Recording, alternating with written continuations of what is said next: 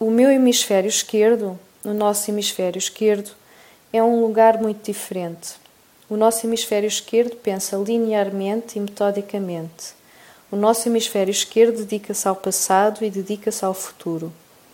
O nosso hemisfério esquerdo está desenhado para pegar nessa enorme colagem, que é o momento presente, e começar a procurar detalhes, detalhes e mais detalhes acerca desses detalhes. Depois categoriza e organiza toda a informação, associa-a com tudo o que aprendemos no passado e projeta no futuro todas as nossas possibilidades. E o nosso hemisfério esquerdo pensa através de linguagem. É aquela voz permanente dentro do cérebro que me liga a mim e ao meu mundo interno, ao meu mundo externo. É aquela pequena voz que me diz: tens de te lembrar de comprar bananas no teu caminho para casa. Preciso delas de manhã. É essa inteligência calculista que me relembra que eu tenho de lavar a roupa.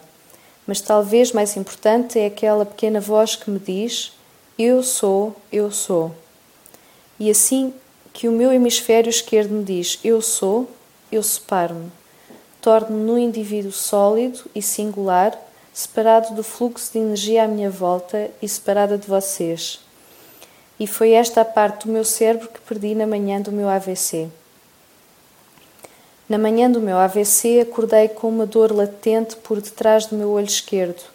Era aquele tipo de dor, dor cáustica, que se sente quando se dá uma dentada num gelado.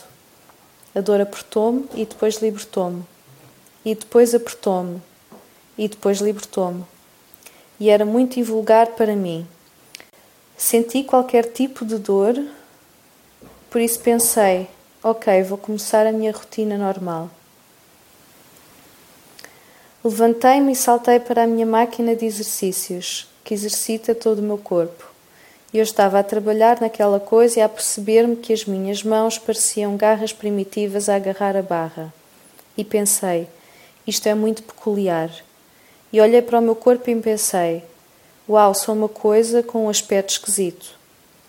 Era como se a minha consciência se tivesse deslocado da minha percepção normal da realidade, na qual eu sou a pessoa na máquina a viver a experiência, para uma espécie de espaço esotérico em que eu testemunho a minha própria experiência.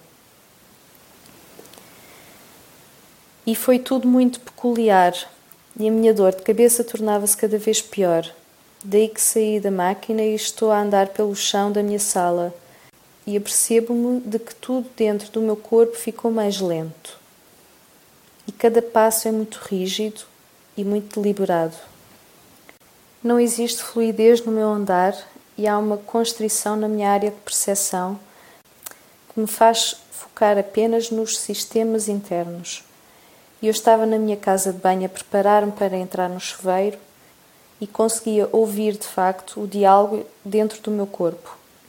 Ouvia uma pequena voz a dizer: Ok, vocês músculos, vocês têm de se contrair. Vocês músculos, relaxem e depois perdi o equilíbrio, fui contra a parede. Olhei para o meu braço e percebi-me que não conseguia definir os limites do meu corpo, não conseguia definir onde eu começava e acabava, porque os átomos e moléculas do meu braço se misturavam com os átomos e moléculas da parede. E tudo o que eu conseguia detectar era esta energia.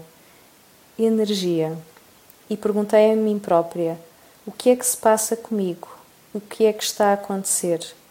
E nesse momento a voz dentro do meu cérebro, a voz no meu hemisfério esquerdo, silenciou completamente. Tal como alguém que pega num comando e carrega no botão mute. Silêncio total. No princípio fiquei chocada por me encontrar dentro de uma mente silenciosa mas depois senti-me imediatamente cativada pela magnificência da energia à minha volta. E porque já não conseguia identificar os limites do meu corpo, senti-me enorme e expansiva. Senti-me em harmonia com aquela energia toda, e lá tudo era lindo. Depois, de repente, o meu hemisfério esquerdo voltou a estar online e disse-me: Hey, temos um problema, temos um problema temos que procurar ajuda. E eu fiquei: Ah, eu tenho um problema, eu tenho um problema. Por isso foi tipo: Ok, ok, eu tenho um problema.